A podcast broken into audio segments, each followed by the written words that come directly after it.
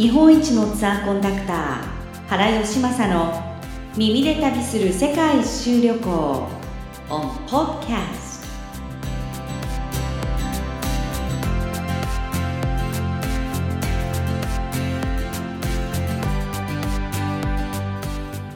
日本一のツアーコンダクター原義正の耳で旅する世界一周旅行。7カ国語以上の外国語を操り天井経験47年。天井回数846回。文字通り日本一のツアーコンダクター原義正さんです。原さん今日もよろしくお願いします。よろしくお願いします。治安なんかはどうなんでしょうか？あもちろん非常に厳しい治安と言いましょうかね、えー、しっかりとしてますよ。スイス国内は治安がしっかりしてます泥棒がいないわけではないんでしょうけどもね、えー、非常にコントロールがあのしっかりとしている国といいましょうか、えー、そういう意味では旅行客にとっては旅行しやすいという他の諸国に比べてスリが寄ってきたりとかジプシーがいたりとか、えー、そういう話はほとんど聞かないですね。なるほど日本人にとってはちょっとすごく初心者の方でも行きやすい観光地っていう感じですかね。初心者向けという言い方おかしいかどうか分かりませんけれども、あのいわゆる取っかかりの国として旅行が再開されてパッケージ旅行はまだ再開されないなとは言っても、旅行したいなっていう方にとっては、個人旅行で手軽に行けるし例えばチューリヒの空港に着いて、地下に行けば電車がの駅があって駅から、チューリヒの街まで簡単に行けてしまう、またはその先のルッツェルまでもあの簡単に行けてしまうという意味では、すごく旅行しやすいで情報量がしっかりとしてましてね、政府のあのスイスの政府観光局なんかの情報から、いろんな旅行の情報サイトがたくさんありますからね。旅行しやすいんじゃないでしょうかね。そうですね。あのスイスに関してはあの日本語でかなり情報を発信しているサイトなんかがありますので、たくさんありたくさんあります。えー、たくさんあります。ですから旅行しやすいかもしれませんね。えー、でお土産の話をちょっとしていいですかね。あお願いします。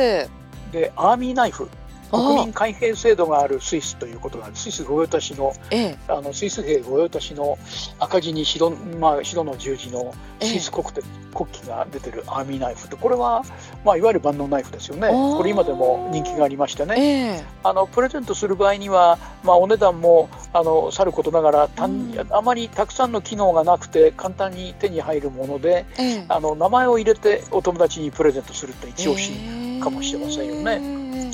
あとはカレンダーなんですよ。意外に知らないんですけども、えー、印刷技術が世界的に優秀ということで知られてましてね、はい、実はあの開発途上のアフリカの各国の紙幣などもですね、えー、スイスが印刷してるんですよ。えー、あとは絵はがきなどの印刷物ですかね、こんなものがお土産として一押しですね。カレンダーを買ってきて来年のカレンダーを買ってきてスイスの各地のアルプスの山々の景色をですね、えー、あの飾るっていうのも旅行の半数の思い出としていいのかなというふうに感じますよね。そうですね。お土産としても喜ばれそうですし、自分の思い出としても取っておきたい、ね、そうですね。そうですね。えー、うん、そんなものがあるということで、いやもうあのスイスは本当に私あの今回のあのスイス前回京都あのお話を聞いてもうイメージがさらにこうステータスがアップといいますかもう行ってみたい国の一つになりましたぜひ機会があったらいらしていただきたいと思います。えー、でさっきあのスーツケースを運べますよというチッキーのようなシステムがありますよと申し上げたんですが、えー、フライトラゲージサービスっていうシステムでしてね。例えばどっかの町に滞在12泊して次の日も空港に戻ってしまうとか、えーいう時には空港の駅宛てに荷物を送ることができたりするんですよ。そういう意味では個人旅行ではとても行きやすいところでね。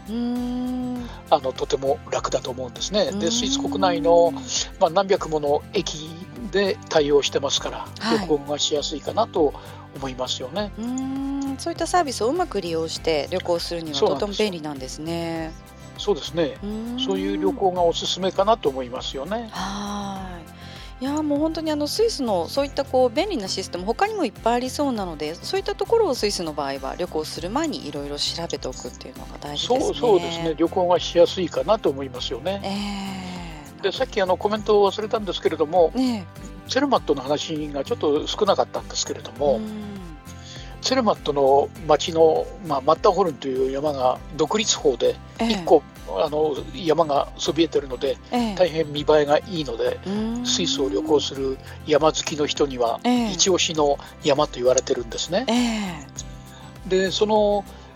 マッターホルンの山の朝焼けを見るモルゲンロートっていうのが有名でしてね、まあ、ちょうど日の出の前朝焼けに真っ赤になるマッターホルンを見るというのがありまして、その見る場所があのツェルマットの表の通りの外れの橋がありましてその木の橋の上から見るんですけれどもね、これがすごく思い出に深く晴れてて見られたら最高にいいと言われてましてね、まあ、チェルマットの街っていうのはこういわゆる上高地のような街の雰囲気ですって申し上げたんですけれども、えー、まあ、ショッピング通りがありましてそのショッピング通りをですね、えー、午後遅い時間とか、まあ、羊の群れがですね、えー、首にぶら下げたベルをカランカラン鳴らしながら、羊羊飼いに追われて通っていくんですよ。それが観光客受けしましてね。とっても見応えがあるんですよ。えー、いやまあ、スイスはどこにどこも国の中でどこでも行くことができるできますからね、えー、いいかなと思いますけれどもね。行ってみたいなすごい今日はあの本当に前回に続いてスイスのお話たくさん教えていただきましたけれども結構あの私の中で行ってみたい国ランキングですごく上に上がりました。それは良かったです、まあ、デザートの話でちょっとあのなかなか触れられなかったんですけども、いわゆるローカル食豊かなケーキですとか、タルトがいくつかありましてね。さくらんぼの名産地でさくらんぼから作った蒸留酒で、キルシュという話をチーズフォンデュの時に使いますと申し上げたんですけども、あのそれを使ったあのキルシュトルテっていう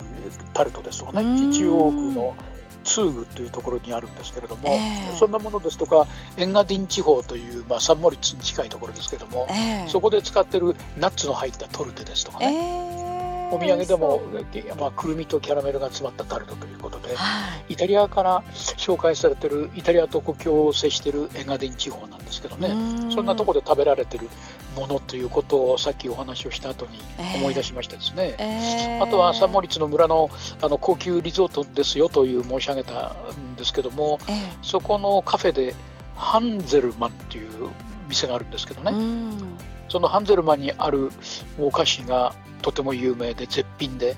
まあ、かのオードリー・ヘップバーンもサンボリッツに滞在中はこの店によく来てたとか、お店の女主人が話したことを思い出しました。えー、いや見どころいっぱい楽しみですね。もう本当にだからあの旅行再開された時には本当に真っ先に行ってみたい国っていう風なイメージになりました。ね、早く安心してねあの旅行ができるような時期が来てほしいなっていう気持ちになおさらなってしまうような 素敵な魅力いっぱいのスイスでした。スイスのお話たっぷりお伺いして私の中で本当にキラキラなイメージが たくさんつきましたスイスですけれども、え原さんまた次回も次の国、えー、どんな国が来るのか楽しみにしていただきながらお待ちいただきたいと思います原さん今日もありがとうございましたこちらこそありがとうございますありがとうございます